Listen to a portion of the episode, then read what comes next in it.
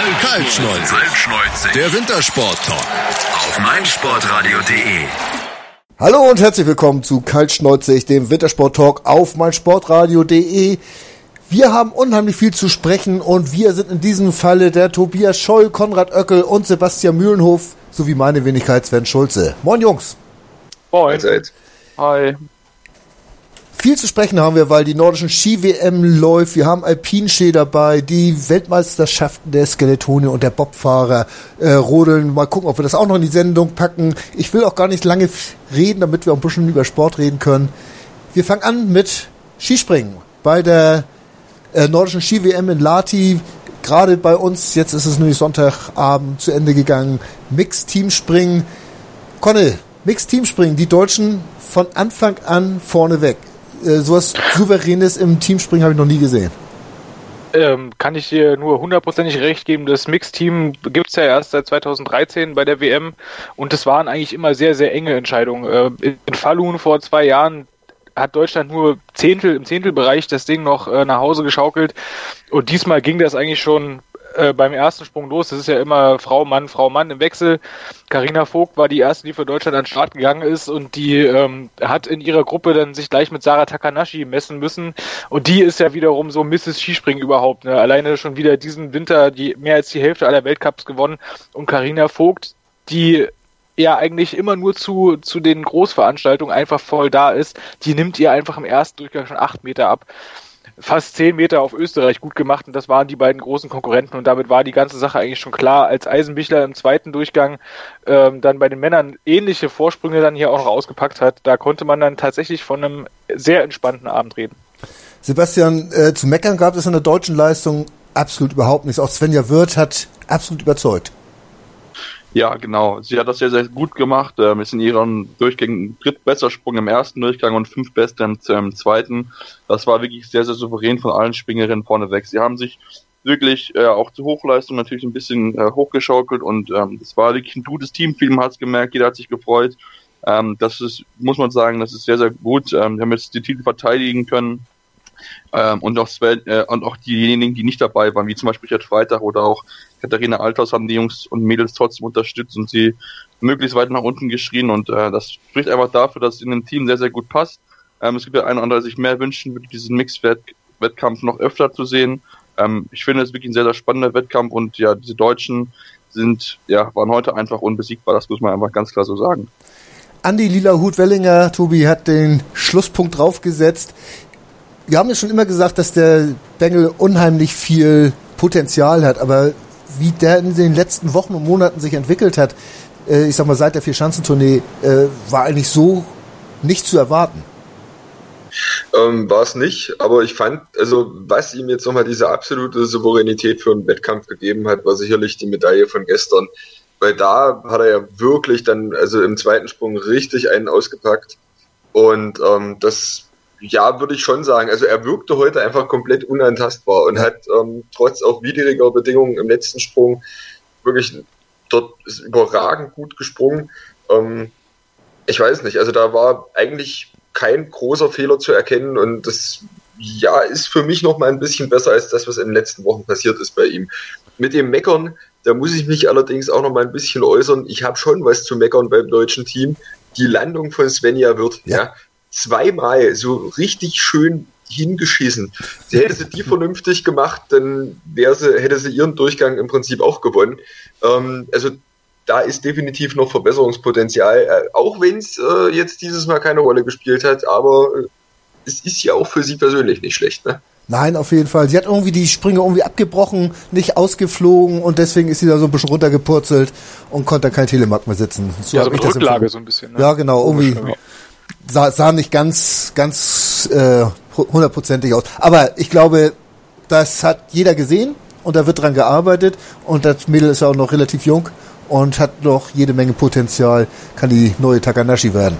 Ähm, Österreich auf zwei äh, konnte damit war absolut zu rechnen. Stefan Kraft, man muss es sagen, ist in erschreckender Form in letzter Zeit. Der Bengel, der springt alles in Grund und Boden, hat alleine in Wellinger eigentlich ein Gegner auf Augenhöhe, sonst äh, gibt es da wohl momentan keinen, oder? Na, die beiden sind auf jeden Fall für die Großschanze finde ich, die absoluten Top-Favoriten. Also Kraft, da gebe ich dir recht, der ist zurzeit in einer ganz schön bestechenden Form, wobei ich aber sowohl jetzt in dem Mixed-Wettbewerb als auch ähm, gestern im Einzelwettbewerb eigentlich Wellinger immer irgendwie stärker sehe und immer das, der, der springt jedes Mal weiter und Kraft kommt über seine saubere Technik und darüber, dass er meistens Glück hat, dass er schlechte Bedingungen hat, sozusagen. da springt er sich irgendwie nach vorne. Heute zum Beispiel im ersten Durchgang wieder, also Wellinger hat ihn wieder in beiden Durchgängen die Meter abgenommen und trotzdem gewinnt Kraft, wenn auch nur hauchdünn, aber den ersten Durchgang gegen Wellinger, ähm, das, da, das ist irgendwie ein bisschen, äh, ein bisschen komisch, äh, aber ich weiß nicht, das Momentum spricht, glaube ich, sogar zur Zeit gerade gegen Stefan Kraft. Obwohl der gestern Weltmeister geworden ist, obwohl der sich heute auch nichts Schulden kommen lassen hat, ist aber meiner Meinung nach Andreas Wellinger jetzt gerade in so einem, in so einem Aufwind. Haha, der war gut. Also der hat jetzt gerade einen Aufwind äh, in seiner persönlichen Form sozusagen. Besser als in der Hose, glaube, ne? Das, ich glaube, das wird einfach dafür sorgen, dass das Kraft nur die Silbermedaille bleibt. Aber ich, ich bin auf jeden Fall bei dir. Die beiden sind zum Beispiel auch gegen so einen Kami Stoch, den wir ja vorher extrem hoch eingeschätzt haben, die sind einfach in einem ganz anderen Level unterwegs. Und das wird ein geiler, geiler Schlagabtausch auf der Großschanze. Obwohl Stoch hatte doch diesen äh, Schanzenrekordsprung, wo er so richtig auf ja, ja, aufs Knie geknallt Knie, genau. ist. Also, boah, das sah gar nicht gut aus. Aber anscheinend hat er das ja weggesteckt. Auf jeden Fall springt er weiter. Äh, Japan auf drei, Sebastian. Ähm, ja, was machen wir damit? Freuen wir uns drüber, oder?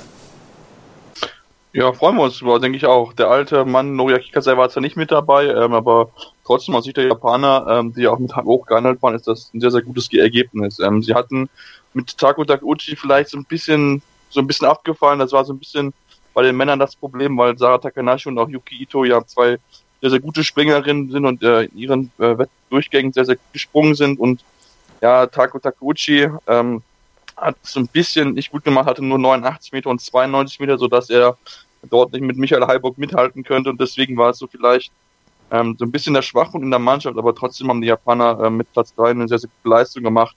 Ähm, wie gesagt, wenn die Jungs ein bisschen zerspringen, können sie vielleicht noch ein bisschen weiter nach oben, aber da hat es heute nicht gefallen. Yuki Ito hat mir sehr gut gefallen, Tobi. Die hatte ich noch gar nicht so richtig auf dem Zettel. Ich gebe zu, ich gucke selten Frauen Skispringen. Äh, die hat richtig Sexist. gut ja, ja, gerne und ich stehe dazu. Äh, ich stehe nicht nur auf Frauen, sondern auch auf. Nein, egal. Äh, hat mir gut gefallen. Tobi, dir auch? Ja, hat sie nicht auf dem Zettel. Die hat äh, übrigens die Goldmedaille, äh, die Silbermedaille am Freitag gewonnen. Ja. Ähm, da, da hätte man vermuten können, dass ihr die Chance liegt.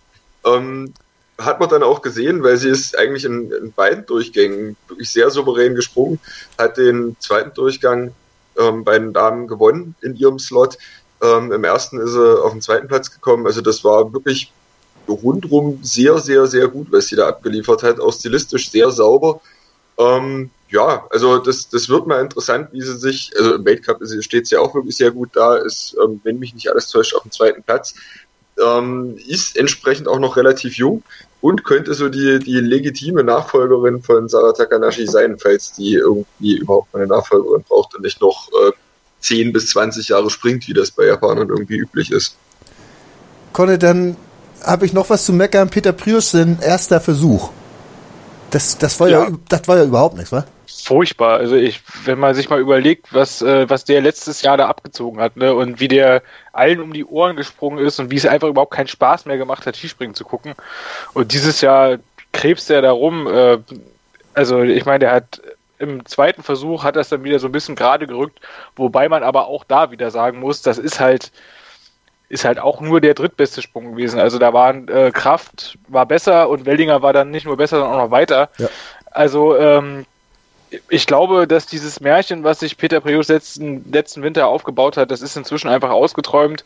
Da stimmt ähm, die Form einfach nicht mehr, das läuft einfach alles gar nicht mehr so locker von der Hand. Spätestens als er ähm, im ersten Saisonspringen diesen relativ schweren Sturz doch gehabt hat, da gab es ja so eine richtige Blockade bei ihm. Da kann man mal sehen, ich meine, der ist mit Sicherheit nicht fetter geworden und der ist sicherlich auch nicht unfitter als letztes Jahr. Aber da sieht man einfach mal, dass Skispringen zu 98 Prozent eine Kopfsportart ist und so wie er jetzt gerade unterwegs ist, ist er vielleicht ein Kandidat für die Top 10, okay. Ähm, ja, aber, aber vor allen Dingen von seiner alten Konstanz ist halt nichts mehr zu spüren. Letzten Winter kam da ein Sprung wie der andere in Stein gemeißelt runter und du sagst es ganz richtig, sein erster Sprung, das war überhaupt nichts. Also hat man auch schon, hat er selber auch so nach dem Landen gleich irgendwie so Schultern Richard Freitag mäßig hängen lassen. Nee, tut mir leid. Das, dieser Winter ist nicht seiner.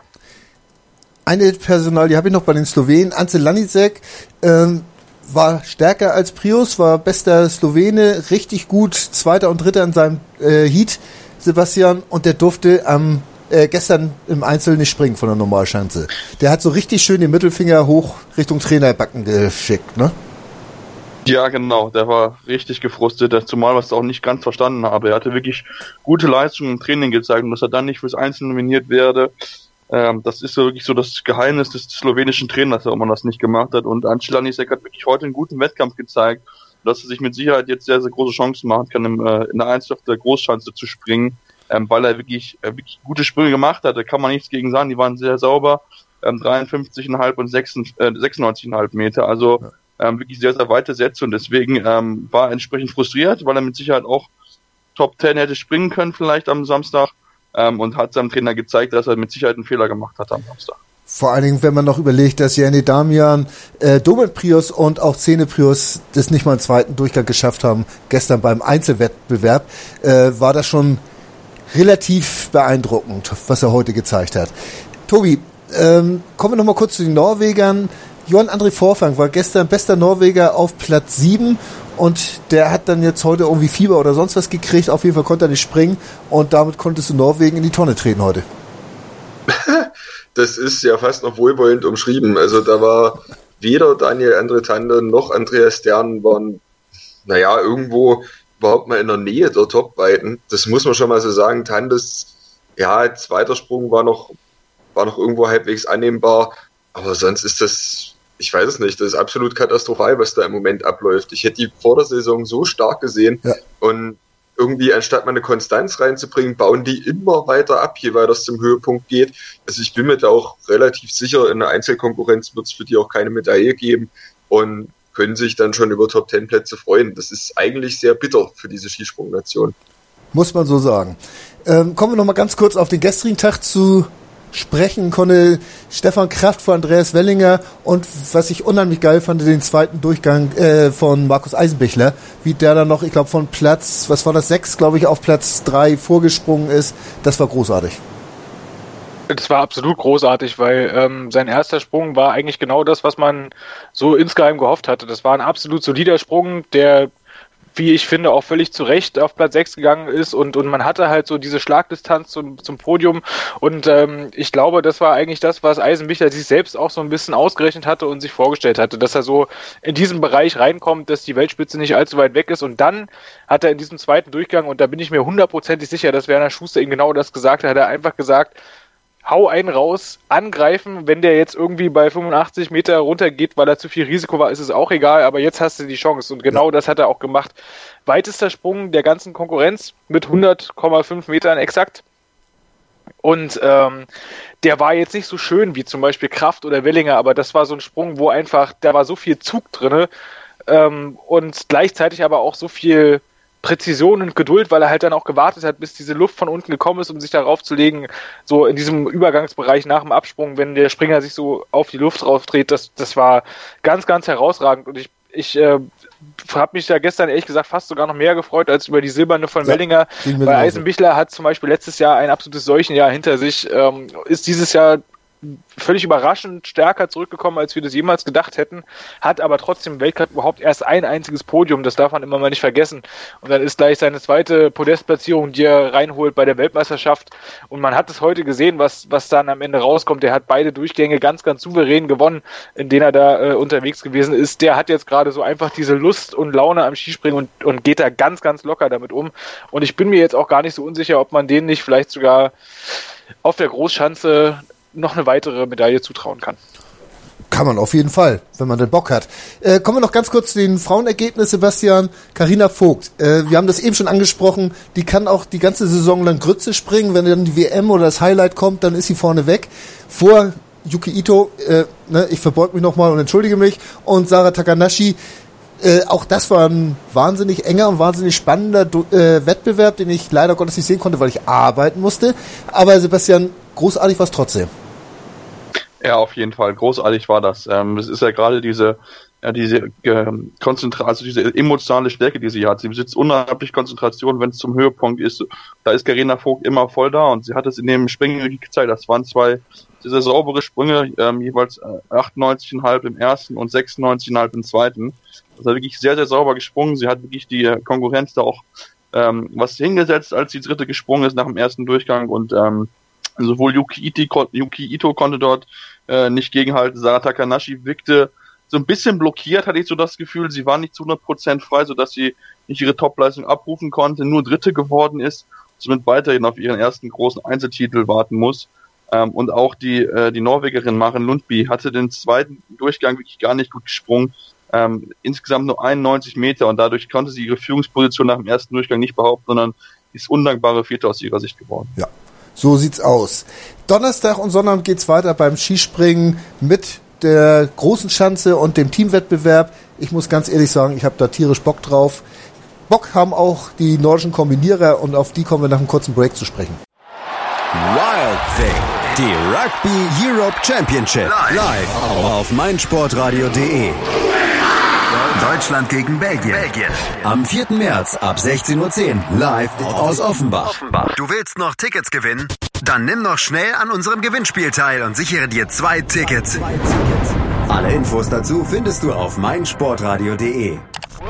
Und weiter geht's bei Kaltschneuzig, dem Wintersport-Talk auf meinsportradio.de. Und wir sind immer noch in Lati, wir sind immer noch bei der äh, nordischen Ski-WM. Und jetzt wollen wir uns einmal um die nordischen Kombinierer kümmern. Äh, ja, was wollen wir dazu noch sagen? Äh, die Deutschen dominieren alles, was da so ist, Tobi. Äh, Im Einzel, da gewinnt Ritzek vor, vor Frenzel, Kircheisen und Riesle. Und im Teamwettbewerb entsprechend laufen sie alles in Grund und Boden, laufen und springen alles in Grund und Boden. Fällt dir dazu noch was ein? Ähm, eigentlich nicht viel. Ich, ähm, da kann man sich nur verneigen. Das war eine legendäre Leistung, muss man einfach mal sagen. Ich weiß nicht, ja, ich glaube, den Maßstab muss man schon anlegen. Ähm, persönlich freut es mich am meisten eigentlich für Björn Kircheisen, weil der wirklich auch sehr lange Zeit irgendwie so ein bisschen weg vom Fenster war, holt jetzt nochmal wirklich eine Einzelmedaille, nachdem er seine letzte, auch ich glaube vor vier Jahren irgendwann mal gehört, geholt hat, holt jetzt in der, in der Staffel Gold. Also das ist, für den ist es ja irgendwie nochmal ein absolutes Märchen und sein dritter Frühling, den er da hat. Und das finde ich schon richtig geil. Rützek überragend, Frenzel sowieso, Riesler auch nicht so verkehrt. Also da kannst du schon nicht meckern. Conne, äh, das Einzige, was man vielleicht bemängeln kann, ist, dass es international nicht übermäßig interessant ist, es sei denn, ein Hanumaninen wird wieder ausgegraben und die Finnen, die ejakulieren da irgendwo am Pistenrand. ja, genau so muss man es aber am Ende auch sagen. Äh, finde ich übrigens auch, also wir haben uns natürlich alle irgendwo gefreut, so dass der alte, der alte Renner in der Loipe wieder dabei ist, ja. aber äh, wenn man mal ganz ehrlich ist, ist das eigentlich auch fast ein bisschen unfair gegenüber den anderen Finnen, denn äh, Ilka Herola, der hat sich gemacht als Läufer, der bestätigt in der Spitze unterwegs ist, äh, Ero Hirbonen ist jetzt dieses Jahr, wie ich finde, als, als ganz junger, hoffnungsvoller Mann auch erst äh, 20 Jahre alt. Der, der wird mal in der Zukunft, da sollte man sich vielleicht lieber mal darauf konzentrieren, anstatt dann jetzt hier irgendwelche, mit irgendwelchen abgehalfterten ähm, Piloten sozusagen dann noch mal ein bisschen, äh, ein bisschen Öffentlichkeitsaufmerksamkeit einzuheimsen. Die Franzosen machen übrigens genau das Gleiche. Äh, hab heute gehört, Jason Lamy-Chapuis kommt nächstes Jahr auch wieder zurück. Juhu. Ähm, am Ende hast du natürlich recht, es ist jetzt, was die internationalen Wettkämpfe angeht, ist es relativ unspannend geworden, weil die Deutschen da tatsächlich alles im Grund und Boden dominieren, aber man darf äh, eine Sache oder man darf zwei Sachen nicht vergessen. Die Österreicher sind im Umbruch, die werden definitiv stärker kommen ja. in, äh, in den nächsten Saisons, weil da ist jetzt wirklich gerade, da sind ja verdiente Leute abgetreten und junge Leute sind nachgekommen, die das mit Sicherheit auch alles noch ähm, vor sich haben, was die Deutschen jetzt gerade so zeigen. Also ich meine, wir haben jetzt einfach gerade auch das Glück, dass wir da ähm, drei Leute haben, die absolut auf dem Höhepunkt ihrer Fitness, ihrer Form und ihrer Karriere wahrscheinlich sind und mit Kircheisen einen haben, der jetzt seinen dritten Frühling nochmal erlebt. Ähm, bei den Österreichern sind da viele Leute, bei denen das noch kommen wird und bei den Norwegern weiß ich ganz ehrlich gesagt nicht, was da los ist, denn die sind dieses Jahr einfach nur zum Kotzen schlecht. Ja, zum Kotzen schlecht würde ich gar nicht sagen. Immerhin sind sie Zweiter heute geworden, Sebastian, äh, mit einer richtig guten Laufleistung, muss man sagen. Äh, immerhin 20, 25 Sekunden auf die Deutschen aufgeholt. Äh, vom Backen ist das natürlich nicht doll, was sie da machen. Darf ich, muss mal ganz kurz da eingrätschen, bitte. Natürlich haben die äh, in der Loipe aufgeholt, aber auch nur, weil, wenn man ganz ehrlich ist, was Ritzek in der letzten Runde gemacht hat, der hätte auch rückwärts laufen können, da wäre er wahrscheinlich auch nicht viel schneller geworden. Also alle anderen haben auf die Deutschen immer verloren, ne? Und ich wollte es nur mal gesagt haben. Ja? Aber, ne? Entschuldige. So, ich bin raus. Ja, besser ist das. Sebastian, trotzdem, äh, Norwegen äh, läuferisch haben sie immerhin, sagen wir mal so, sie haben die Österreicher in Schach gehalten, haben sich Vorsprung rausgeholt und äh, Silber nachher verdient gewonnen. Punkt. Genau, so will ich es unterschreiben. Da stimme ich ganz bei dir. Magnus Mohn und Nico Coxin haben äh, versucht Dampf zu machen, dann beiden auch ihre, ihre besten Laufleistungen von den Läufern dort, die als Erster bzw. als Zweiter insgesamt gelaufen sind. Ähm, und dann haben sie aber relativ schnell festgestellt, dass nach vorne eigentlich nicht mehr so viel geht. Sie haben jetzt versucht, den Rückstand nach hinten einfach aufrecht zu halten, sodass die Österreicher, aber auch die Japaner nicht näher rankommen konnten. Ähm, das war wirklich, wirklich souverän, solide. Ähm, natürlich konnten sie aufgrund des Skispringens nicht weiter vorne angreifen. Ähm, da muss ich, muss ich einiges verbessern. Da sind sie mit den Spezialisten auch da Probleme zusammen und deswegen ähm, war das im Laufen solide, aber bei ihnen ist das Springen das große Problem bis jetzt. Ja. Dann lass uns doch nochmal zum äh, Langlauf kommen, weil da gab es ja so ein bisschen was. Gestern war schon, Tobi, der, der äh, Axel Lündby Zwindal am letzten Anstieg, als er richtig Gas geben wollte, der Stock gebrochen. Äh, dann war Sergei Ustjugov da und hat gegrinst und hat gesagt, danke, da bin ich eben Weltmeister, wenn du nicht willst. Und heute das gleiche wieder, da laufen sie sich gegenseitig äh, über den Haufen. Äh, dann, ich, meiner Meinung nach, Iversen, der zieht einfach rüber, blockiert den Niskan und da kommt von hinten die Italiener und Russen, Russland wieder Erster. Was sagt man zu sowas? Dumm gelaufen oder dusselig angestellt? Also der Niskan, das war einfach idiotisch. Ja, das ähm, völlig sinnlos. Meinst du nicht, dass Niskan. Iversen das war? Dass Iversen der Norweger Schuld hatte? Ja, schon. Also ich meine, der, der Finne kommt, ist auf der Innenbahn, kommt ja. innen vorbei und er zieht ihn einfach in den Weg rein, genau. obwohl er schon halb vorbei ist. Ich weiß es nicht. Der, der Finne ist auf der Bahn, der Norweger zieht rüber. Da hätte ich da hätte ich definitiv gesagt, das war dumm vom Norweger. Mhm. Dann soll er halt da durchlassen und sich an der nächsten Kurve wieder schnappen. Aber das ist, ich fand, das war einfach ungeschickt. Ja. Da einen Sturz in Kauf zu nehmen. Und das ist ja nicht das erste Mal, dass die Norweger da irgendwie in Bahnen reinziehen und einen Weg schneiden und das schon ein oder das andere Mal ganz schön knapp war, auch in der nordischen Kombination. Also da, ich weiß es nicht, da ist halt auch kein Lerneffekt da. Ich meine, Ehrgeiz hin oder her, aber ich fand es halt einfach nicht geschickt gemacht. Gerade wenn sowas eben auch schon unter anderem auch von der Wettkampfleitung eben mal geahndet wurde, dass es da behindert wurde und solche Geschichten. Hm. Ich habe überhaupt nichts gehört, dass da jetzt irgendwas geahndet wurde. Ist gut, Norwegen war auch nur Vierter, was willst du denn wegnehmen? Die haben keine Medaille gekriegt, aber äh, trotzdem würde ich mir da eigentlich einen Rennsperre oder sowas wünschen, weil das, ich fand das absolut unfair, was er gemacht hat, zumal er zuerst noch nach hinten geguckt hat, Sebastian, und dann trotzdem rübergezogen ist. Ja, genau, also das finde ich nicht in Ordnung, was sie da gemacht haben. Also das ist, ähm, ging einfach nur darauf ab, da um den Finn, der wirklich auch schneller war, man merkt ja. das ja, ähm, dort zu stoppen. Und ähm, ja, sorry, das geht einfach nicht. Also ähm, wir haben es ja auch schon gesehen bei dem Sprint, der, äh, bei dem Einzelsprint, da waren das auch schon der Fall, wo es auch einige Stürze gab und jetzt wieder. Und ähm, muss einfach sagen, ja, die Norweger sind bis jetzt sehr, sehr unglücklich bei der ganzen WM, jetzt mal bei den Frauen vielleicht ausgenommen im Skilanglauf, aber Männer gestern mit dem Sturz sind wie und heute wieder diese über den Teamsprint, also das geht einfach so nicht. Sie machen sich dadurch ähm, ja die Möglichkeiten weg, Medaillen zu gewinnen, beziehungsweise die Goldmedaille zu gewinnen. Ähm, und das war einfach, einfach dumm. Aber das sind zwei junge Läufer. Sie haben ja zwei Zukunftshoffnungen dahingestellt, ähm, die wirklich sich sehr, sehr gut präsentiert haben bis dahin. Und da muss einfach eben Iversen wegbleiben, ganz einfach. Ja. Der Klebo hat ja auch einen absolut äh, Top-Job gemacht, muss man ganz klar sagen. Hat immer riesen Vorsprünge rausgelaufen, die Iversen da wieder verdaddelt hat. Und dann nachher das Ding noch. Ich schätze mal, der kriegt von Klebo nachher noch richtig schön was auf die Schnauze. Egal. Äh, bei den Frauen war das nicht ganz so. Da Heidi Wengen und äh, Maiten Kaspersen-Faller hat, haben das souverän gewonnen. Was mich da wieder gewundert hat, das waren die Russinnen, äh, dass die da vorne mithalten kann. Also äh, fragen wir mal Dr. Tobias Scholl, äh, hatten die schon wieder das Arzneipäckchen um den Hals oder wie war das? Das kann man leider bei den Russen nie richtig ausschließen. Ähm, ich hätte die Amerikanerinnen zum Beispiel auch stärker erwartet. Die haben ja beide in der Einzelkonkurrenz Silber und Bronze geholt, ja. wenn ich mich nicht vertue. Und ähm, ja, da hätte ich die eigentlich schon als klare Favoritin auf Silber, wenn nicht sogar auf Gold gesehen. Davon war ich doch ein bisschen enttäuscht. Bei den Russinnen, ja, naja, es ist halt ein bisschen schade, dass da jetzt immer so diese naja, äh, dieser böse Verdacht mitläuft. Ja. Also ich meine, bei Ustjukov, ich weiß es nicht, der taucht ja nicht auch sogar namentlich im McLaren Report auf. Das ist halt auch ein bisschen dünn, was da ist. Also, ach, naja, ich, eigentlich möchte ich nicht mehr drüber reden. Wir haben es ja eigentlich schon mal diskutiert. Ne? Genau, haben wir. Und was die Julia Belorukova in ihrer letzten Runde da gemacht hat, die ja fast noch der Heidi Weng weggelaufen ist, das war schon wirklich bemerkenswert. Und wir unterstellen ihr einfach mal, dass er sportlich war. Und ja, so soll es dann auch sein. Äh, die Deutschen auf Platz 6, die Männer, äh, 6 die Frauen, 7 die Männer, Sebastian, äh, kann man mit leben, ist aber auch nichts Herausragendes, oder?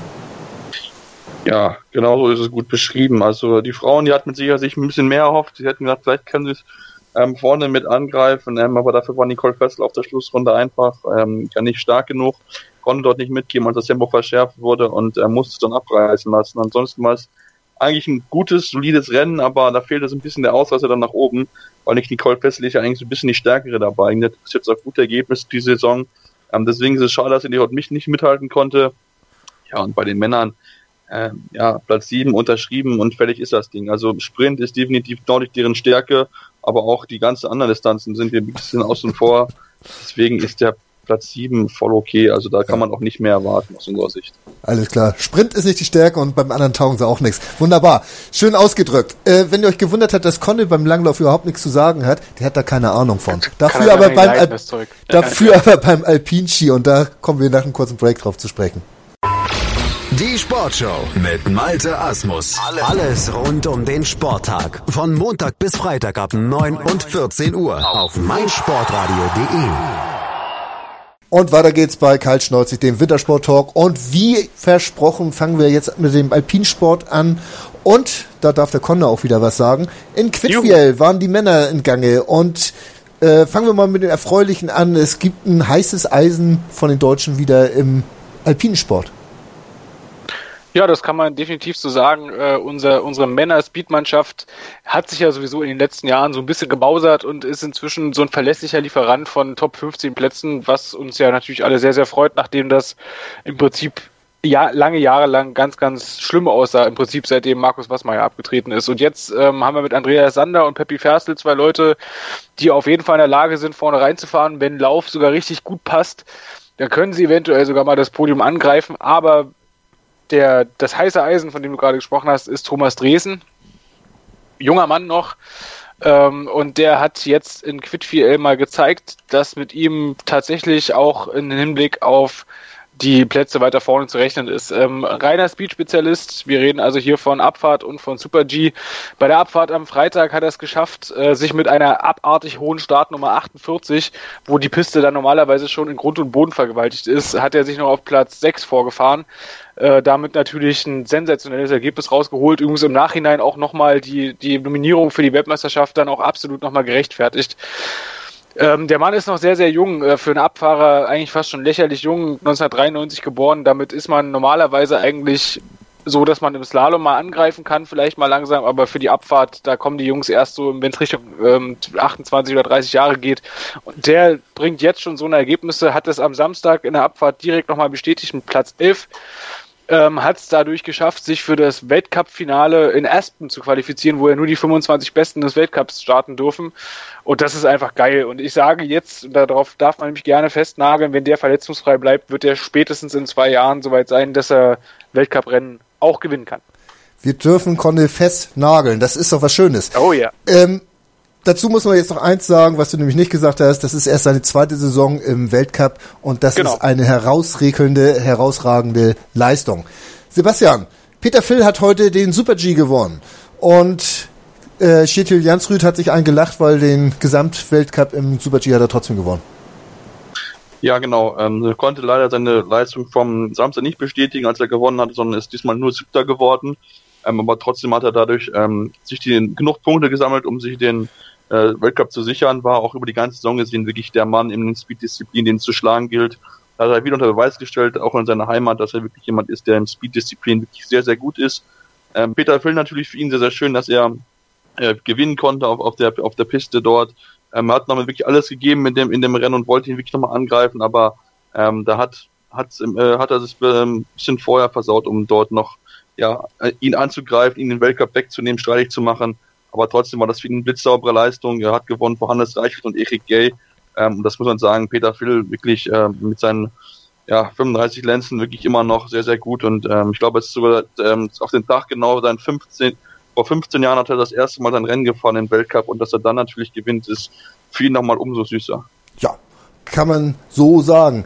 Ähm, kommen wir nochmal ganz kurz zu den Frauen rüber. Äh, Tobi, wenn die Michaela Schiffrin jetzt auch noch die Kombination gewinnt, sie will ja nächstes Jahr sowieso mehr in die Speed mit einschlagen, dann können wir im Prinzip diese ganzen Rennen absagen und ihr gleich alle Pokale rüber in die Staaten schicken. Oder wie sehen wir das? also das ist schon wirklich beeindruckend, ja, weil sie eigentlich auch im Super-G ja, ist natürlich nicht ihre Spezialdisziplin, aber die Zeit war okay. Also das muss man wirklich mal sagen. Da gab's, war jetzt nicht so weit, wie man das erwarten würde von den, von den wirklichen Spezialistinnen weg.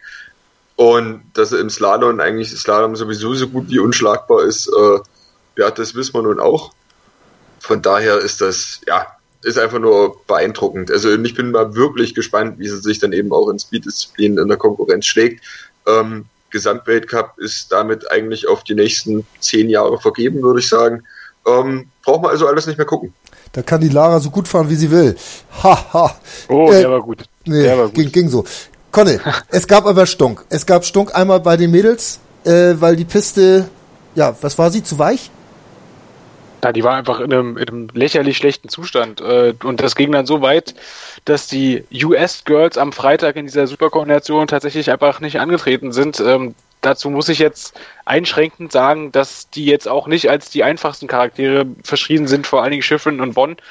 Aber das ist natürlich eine Ansage und es ist vielleicht auch mal ganz gut, dass man das so macht, vor allen Dingen, ähm, Gut, das ist jetzt auch wieder so eine Geschichte äh, Wetter und fürs Wetter kann man immer nichts und so. Mhm. Aber ähm, es ist einfach so, dass die Piste einfach am Freitag überhaupt nicht gut aussah und das ist eventuell fast schon so ein bisschen so ein bisschen gefährlich äh, gewesen wäre. Kannst und, du das nachvollziehen, ähm, was die gemacht haben, die Mädels? Die Amis? Meinst du jetzt, die zurückgezogen ja? haben? Ja, durchaus, weil ähm, ich meine, man muss sich ja nun mal angucken, was bei den ersten Läuferinnen da passiert ist und das waren jetzt keine, äh, keine keine Anfängerin, das war unter anderem Ilka Suic, die sich da gelegt hat, das war Tessa Worley, die da ähm, sich in, in, dieses Netz rein verfangen hat. Ich meine, am Ende ist dann sozusagen, ist ja der obere Teil der, der dieser Piste ist dann gestrichen worden ähm, und man ist von weiter unten gestartet und äh, trotzdem haben aber die US-Girls gesagt, nee, haben wir keinen Bock drauf. Ich kann es irgendwo nachvollziehen, weil am Ende ist es eine Sache, die ist Sicherheit und Sicherheit geht immer vor.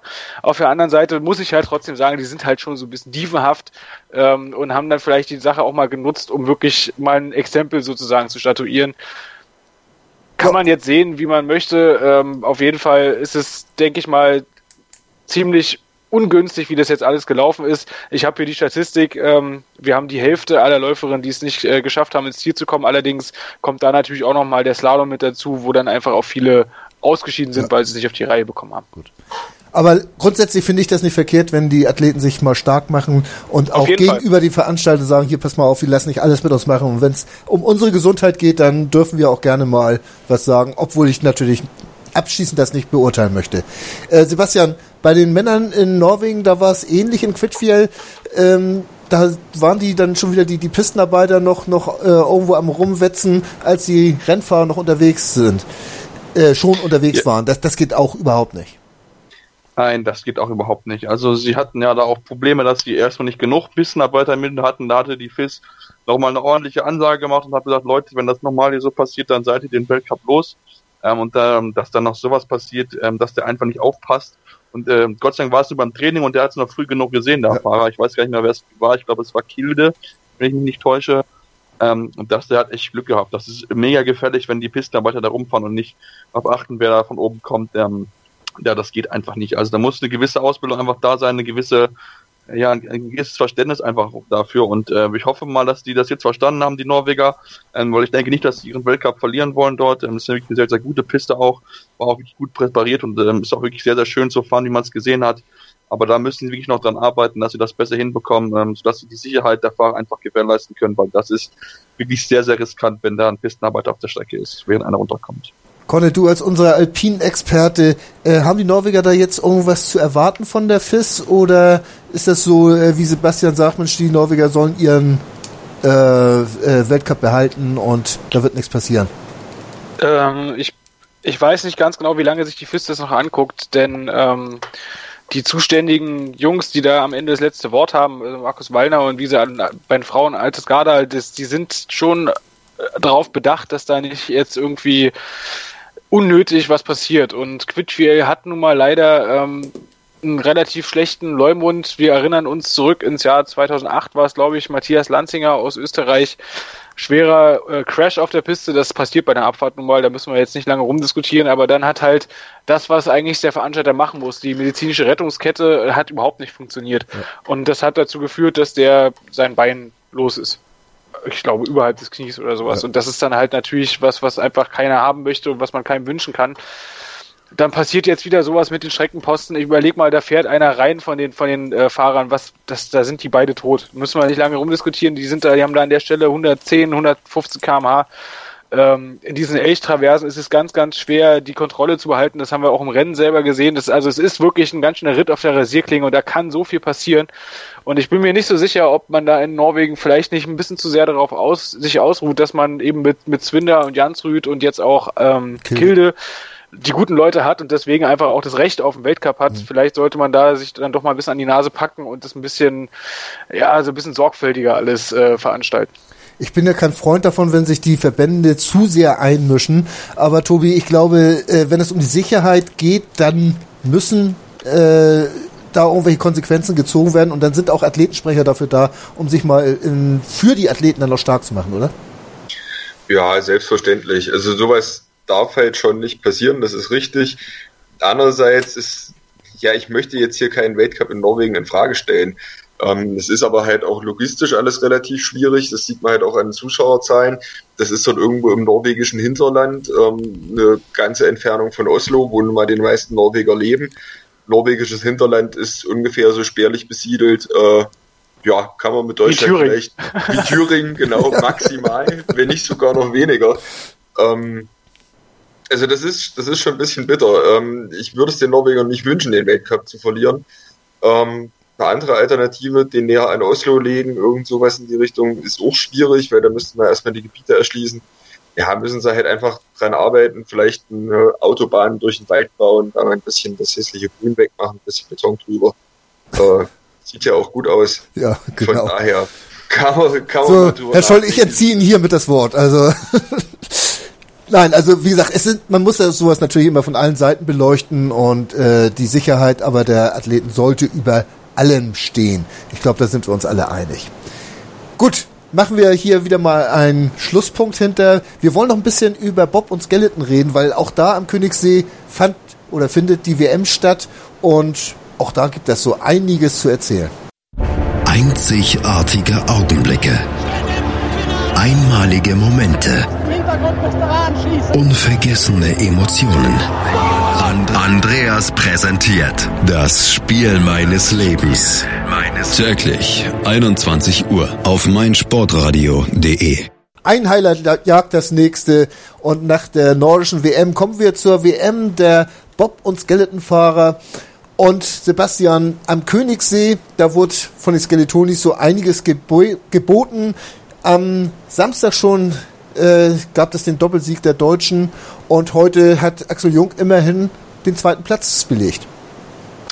Ja, genau. Ähm, Axel Jung hatte, nachdem es am Freitag nicht so ganz zufrieden war, er gerade mit seinem ersten Lauf, wo eine fünf beste Hauptstadt und somit zu Anfang Fünfter war, war gar nicht mit zufrieden, aber hat sich von Lauf zu Lauf gesteigt, gesteigert. Ähm, seine Startzeiten waren natürlich sehr, sehr gut. Das ist ja mit aufgrund seiner Rückproblematik doch sehr, sehr schwierig für ihn gewesen. Und er hat gerade im letzten Lauf wirklich eine bombastische Zeit hingezaubert, ähm, sehr, sehr nervenstark sich präsentiert, was er ja nicht unbedingt bekannt für ist, aber trotzdem hatte das wirklich sehr, sehr gut gemacht, hatte da auch einiges besser gewesen als zum Beispiel der große Dominator Martin Stukus, der erstaunlich viele Fehler drin hatte, ähnlich wie auch Alexander Tretjakov, der auch einige Schwächen gezeigt hatte, so dass Axel Jung sich dann noch zu Silber gefahren hat. Das war wirklich eine ganz, ganz starke Fahrt. Ähm, die Freude war unglaublich riesig von ihm, nachdem er ja zuvor noch Vierter war und ähm, muss man einfach sagen, die deutschen Skeletonis sind wirklich sehr, sehr gut, gerade bei den Frauen natürlich mit Jacqueline Lilling und Tina Hermann, aber auch Axel Jung hat das wirklich sehr, sehr gut gemacht jetzt am Wochenende. Ja. Hat sich auch verdient, die Silbermedaille an. Martin Stukus sah ja eigentlich am Freitag schon aus wie der sichere Sieger, zweimal Lauf Bestzeit und hatte irgendwo, ich weiß es nicht, eine knappe, ich glaube eine Dreiviertelsekunde war das Vorsprung vor Axel Jung gehabt. Und dann hat er heute Nerven gezeigt. Äh, das kennt man von einem Martin Stukus doch überhaupt nicht, oder? Nein, auf keinen Fall. Also, also Martin Stukus ist wirklich eigentlich jemand, der der große Dominator und der zeigt keine Schwächen. Deswegen war ich doch sehr überrascht, dass er doch so ja, nervös gewirkt hatte, hatte ich so das Gefühl. Ja. Ähm, na gut, er hatte aufgrund vom Freitag riesen Vorsprung, deswegen war es jetzt nicht so schlimm für ihn. War nicht so schlimm. Gut, dann lassen wir das mal durchgehen. Axel Jung, wie gesagt, ist Zweiter geworden. Nikita Trekibov ist Dritter geblieben. Alexander Tretjakov Vierter und Alexander Gassner ist Fünfter geworden. Nur drei Durchgänge gab das bei den Mädels, Tobi. Da hat Jacqueline Lölling äh, ja im Prinzip schon sehr deutlich gewonnen. Zweimal Lauf Bestzeit, einmal Zweite. Äh, viel mehr geht dann ja auch nicht, oder? Nö, das war eine ganz souveräne Veranstaltung, muss man ehrlich sagen. Und äh, ja, sie hat im Moment auch wirklich eine sehr gute Saison. Ähm, ja, schön, freue ich mich. äh, Skeleton, yay. ja, ihr seid alle nicht so die Skeleton-Fans, obwohl ich das schon, die Sportart eigentlich schon ziemlich atemberaubend finde, wenn die sich da bäuchlings die Bobbahn runter äh, stürzen, kann man ja schon fast sagen. Tina Hermann ist Zweite geworden, gerade eine Viertelsekunde zurück. Äh, Lissy Jarnold aus den äh, United Kingdoms ist Dritte geworden und die dritte Deutsche, Anna Fernstedt, sogar noch Vierte. Das war eigentlich eine ziemlich geile Mannschaftsleistung. Conne, und jetzt kommst du und darfst die Skeletonis nochmal loben. Na, auf jeden Fall, die Frauen müssen wir da auf, also müssen wir, müssen wir einfach loben, das ist ganz klar. Ähm, ich kann mich noch an Zeiten erinnern, ähm, da war das war Skeleton in Deutschland eine absolute Randsportart und das sieht man daran, dass ähm, bei uns außer Sebastian, der allerdings auch Fan von Gladbach ist und deswegen sowieso immer so ein bisschen am Rand ist, ähm, eigentlich kaum einer das so richtig verfolgt, aber es ist halt so, dass ähm, gerade bei den Mädels jetzt so einfach die Dominanz, die in den anderen Eisrennen-Sportarten eigentlich sowieso immer schon bei den deutschen Gelegenheit jetzt auch im Skeleton langsam kommt und das wird mit Sicherheit dafür sorgen, dass auch da der Nachwuchs noch weiter gestärkt wird und ähm, solche Ergebnisse wie jetzt bei den Frauen Doppelweltmeister fast äh, knapp am Dreifachtitel vorbei, können Sie sich mal bei den Bobfahrern angucken, wie man das macht. Ähm, aber das wird mit Sicherheit dafür sorgen, dass äh, der Sport auch ein bisschen mehr Aufmerksamkeit bekommt und auch noch mehr, noch mehr Nachwuchs bekommt. Deswegen bin ich mir relativ sicher, haben wir davon nicht zum letzten Mal gehört. Das gehen wir mal ganz fest von aus. Und jetzt machen wir mal folgendes, eine kleine Zeitreise, drei Jahre zurück. Sochi, Olympische Spiele, Viererbob. Äh, Deutschen, die sind, da hat man das Gefühl gehabt, die haben vergessen, den, den Bob richtig rum reinzustellen, sind rückwärts da runtergefahren, also weit hinterher. Sebastian, heute Dreifach-Sieg äh, im Viererbob bei der WM. Äh, eigentlich unfassbar. Ja, eigentlich unfassbar. Das beschreibt es echt, was sie gezeigt haben, bombastisch. Die, die Entwicklung seitdem ist unglaublich, ähm, was sie da hingekriegt haben. Sie haben ja auch jetzt in dieser Winter mal auch verschiedene Bobs äh, ausprobiert, in dem Wallner Bob, den sie jetzt mal ausprobieren durften, um jetzt zu entscheiden, mit wem sie dann Richtung ähm, Pyeongchang dann fahren. Jetzt nächste Woche sind sie dort, ähm, einfach dort mal zu gucken, mal ein bisschen anderes Material einfach auszuprobieren. Ich bin da sehr, sehr positiv, dass sie die gute Entscheidung treffen werden und ähm, das Rennen jetzt am gestern, also heute war wirklich überragend. Also die Deutschen sind wirklich im Bobfahren wirklich eine Domäne wieder geworden. Ähm, René Spieß in seiner ersten Saison als Cheftrainer feiert dreifach Triumph im Viererbob, aber auch im Zweier war das sehr, sehr gut. Da war es ein Doppeltriumph. Also ähm, aus Sicht der Deutschen ist das wirklich unglaublich. Und auch Johannes Lochner hat sich den Titel geholt auf seiner Heimbahn, ähm, zwar zeitgleich mit Francesco Friedrich, was zum ersten Mal überhaupt in der Bob-WM-Geschichte passiert ist, dass zwei, es zwei Weltmeister gibt. Ähm, deswegen, äh, ja, unglaublich schöner Tag. Jeder hat gejubelt. Ähm, jeder hat sich für jeden gefreut und das ist aus deutscher Sicht einfach überragend und hoffentlich können wir das so weit konservieren, dass es bei Olympia hoffentlich ähnlich aussieht. Ja, Sebastian hat's gesagt, Tobi, zeitgleich der Bob Deutschland 1 oder ich weiß gar nicht, welcher 1 und welcher 2 ist, Johannes Lochner und Francesco Friedrich, zeitgleich nach vier Rennen, ich weiß nicht, wie lang diese äh, Bobbahn ist, das ist aber ein guter Kilometer immer, äh, wirklich auf die hundertstel Sekunde zeitgleich, da merkt man mal, wie eng das dabei zugeht, aber äh, auch wie oft diese Führung hin und her geschwankt ist. Also Johannes Lochner im ersten Durchgang der schnellste gewesen und dann äh, Friedrich in zwei und drei zwei blitzsaubere Läufe runtergezaubert. Ja, und im letzten sollte es dann nicht ganz sein aus äh, Friedrichs Sicht. Oder wie hast du es gesehen? Naja, ich finde schon, dass Friedrich den letzten Lauf einfach nicht so stark war. Ähm, ist nicht so sauber gefahren. Der Bob hat sich immer mal so ein bisschen quergestellt. Er hat die eine oder andere unnötige Bande mitgenommen. Da war es dann am Ende auch, naja, fast ein bisschen glücklich, dass es immerhin noch so zum Titel gereicht hat. Also er hat wirklich zum Ende hin sehr stark abgebaut, ja. weil er eben oben die Fehler gemacht hat. Ähm, das war, ja, war eine blitzsaubere Fahrt auch von Johannes Lochner, das muss man auch sagen. Ähm, dem sein Lauf, das war einfach überragend. Äh, ja, ähm, aber am Ende war es dann doch ganz schön knapp für Friedrich. Also ich finde es ein bisschen ja, schade, dass er das so, dass er da so unsauber gefahren ist, weil ich denke, da wäre eigentlich ein klarer Sieg drin gewesen. Ich, ich will mich nicht beschweren, zwei Goldmedaillen sind immer besser als eine, ne? aber es ist schon irgendwie ein bisschen skurril alles. Ich glaube, das war Absicht. Ich glaube glaub, auch. Er hat es das, das war einfach genau so geplant und äh, er hat auch diese Bande da in der Schlangengrube hat er genau deswegen so genommen, damit die am Ende zeitgleich da ankommen. Ähm, ich war übrigens sehr überrascht, dass sich da kein Offizieller dazwischen gestellt hat, als dann die acht Bobfahrer sich da unten gegenseitig in so einem Jubel-Moshpit da äh, ausgelassen äh, gratuliert haben, denn normalerweise ist es nicht erlaubt, ja. ja. Hatte aber komischerweise keiner was dagegen, so bei diesen acht, zwei Meter großen, 120 Kilo schweren Hühnen da jetzt einschreiten zu wollen. Komischerweise, du wärst natürlich mutig gewesen, Conne. Natürlich, ich, ja, ich, wir wissen das alle. Gesagt, Freunde, hier dahin, dahin. Bisschen mehr Jubeldisziplin. Die Liebe. Nein. Äh, Conny, was, was ich geil finde, ist, ist bei den beiden äh, Bobs gerade, wenn, wenn wir die beiden mal Lochner und Friedrich vergleichen. Friedrich ist ein Schnellstarter und Lochner hat Probleme beim Start. Also das sind 600 oder so im Schnitt, die sie langsamer sind, aber 600 am Start, das ist schon eine kleine Welt. Und trotzdem schaffen die es da unten zeitgleich reinzukommen. Äh, wie kann man sowas nachvollziehen? Na, äh, also meiner Meinung nach kann man das vor allen Dingen damit nachvollziehen, dass es halt Johannes Lochners Heimbahn ist und ja. dass der tausendmal darunter gefahren ist und sicherlich auf der Bahn Abkürzungen kennt, die sonst kein anderer kennt. Und Francesco Friedrich kommt ja, wie man auch in seinen Interviews hört, eher nicht aus der Gegend südliches Bayern, äh, sondern eher Sachsen. Ne? Ja. Und ähm, der hat sicherlich andere Bahnen, wo er dann für Lochner völlig unerreichbar sein wird.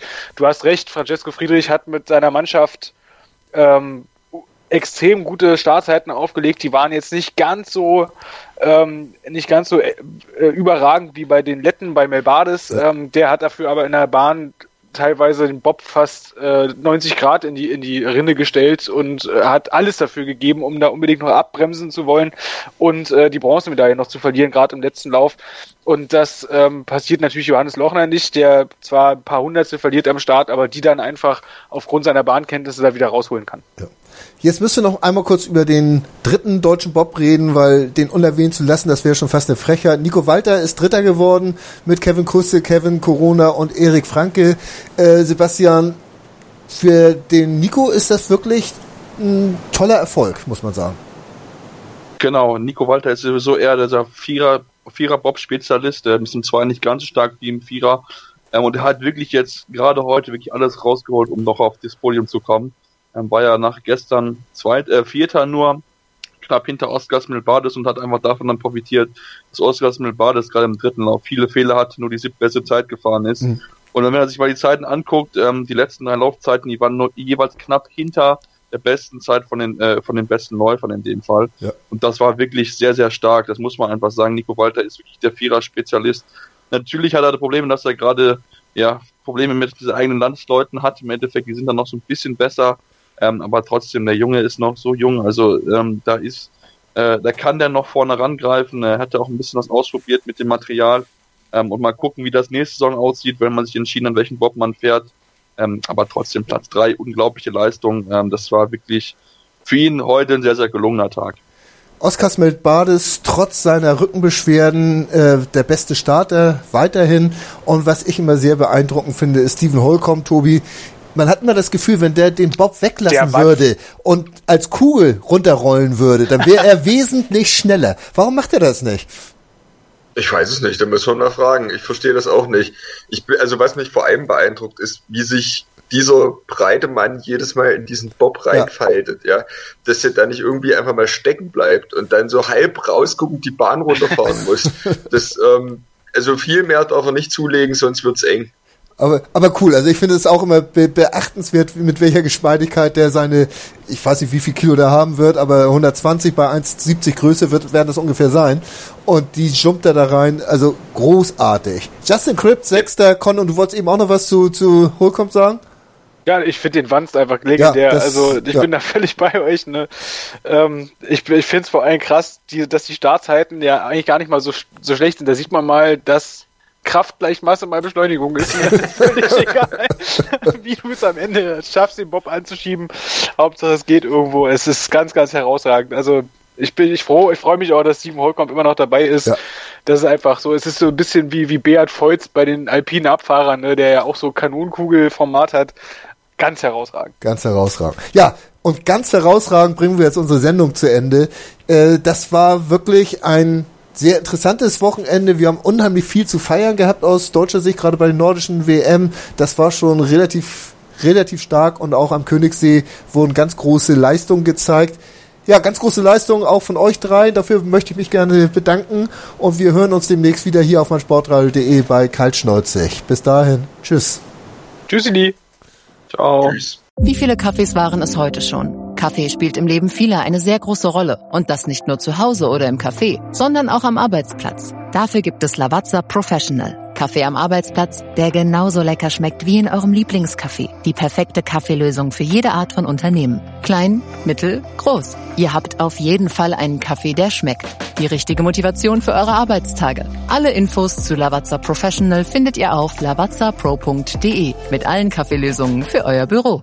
Ich habe mich natürlich schockverliebt, weil die war wirklich ganz, ganz klein. So begann die Mensch-Hund-Beziehung zwischen Christina und Tierschutzhund Frieda. Und wie es danach, nach dem ersten Moment der Verliebtheit, so weiterging und welche Klippen es danach zu umschiffen galt, das hört ihr in der neuen Ausgabe von Iswas Dog, dem Podcast für harmonische Mensch-Hund-Beziehungen. Iswas Dog?